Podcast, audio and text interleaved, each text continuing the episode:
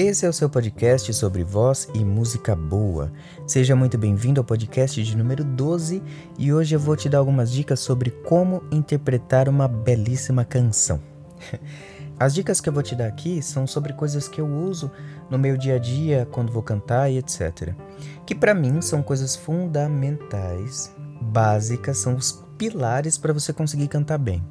Tudo isso que eu vou dizer já vai ser um passo muito avançado sobre coisas que eu falei anteriormente a respeito de impostação, de conhecimento musical, de teoria musical. Não falei sobre teoria musical, mas falei da importância do conhecimento da teoria musical.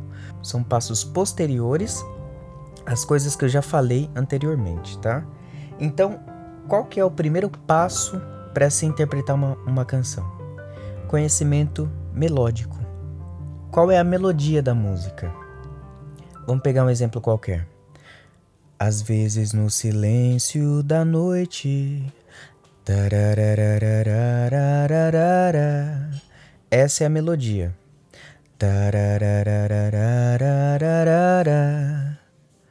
Eu fico imaginando nós dois. São essas notas que estão através da, da letra. Essa é a melodia através da letra. Então você precisa ter o conhecimento melódico antes de cantar a música. Isso se aplica para qualquer música. Por exemplo, I remember when, I remember, I remember when I lost my mind.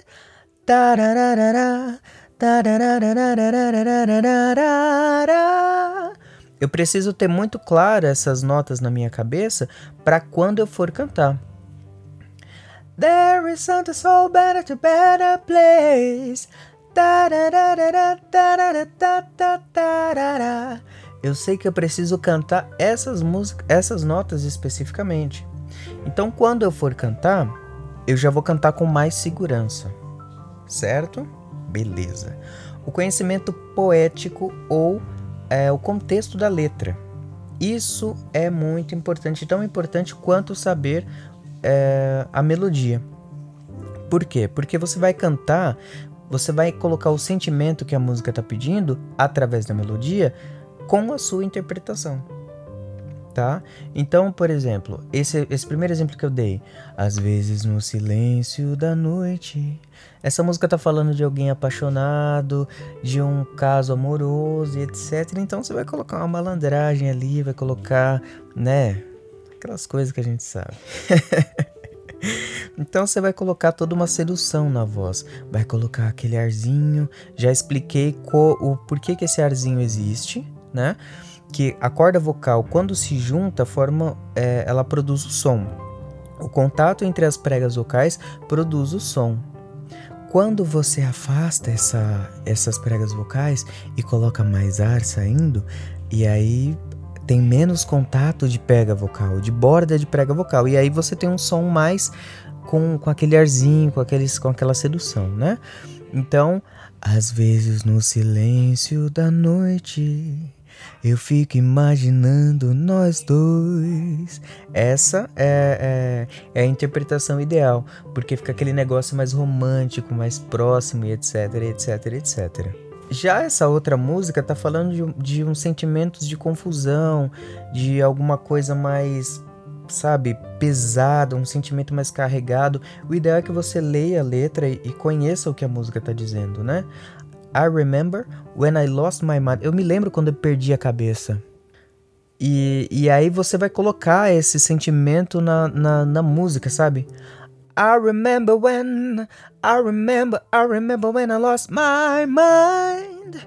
Sabe, você vai colocar esse sentimento na música. E aí você vai ter uma interpretação muito melhor. Isso é o que os americanos fazem, sabe? Eles colocam o, o sentimento na música. Não sei se você já ouviu, tem uma música do Luther Vandross com a Mariah Carey cantando Endless Love, que é aquele negócio, sabe? Enfim, é, é, é bonito. Vai ver do que, que se trata essa melodia. Falando de amor.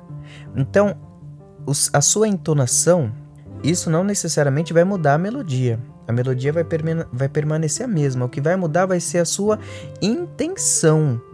O que vai mudar vai ser a sua entonação para dizer essas coisas que a melodia já estava dizendo. Então, por isso que você precisa do conhecimento poético, você precisa saber do que, que se trata a letra, leia a letra, entenda e aí depois você vai colocar para fora essas coisas. Tem uma música chamada Onze Fitas da Fátima Guedes, que é uma compositora incrível e a Elis Regina que fez uma interpretação brilhante dessa música.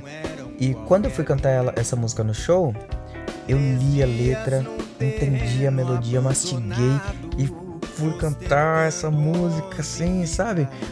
Porque é uma música carregada, né? É uma coisa pesada.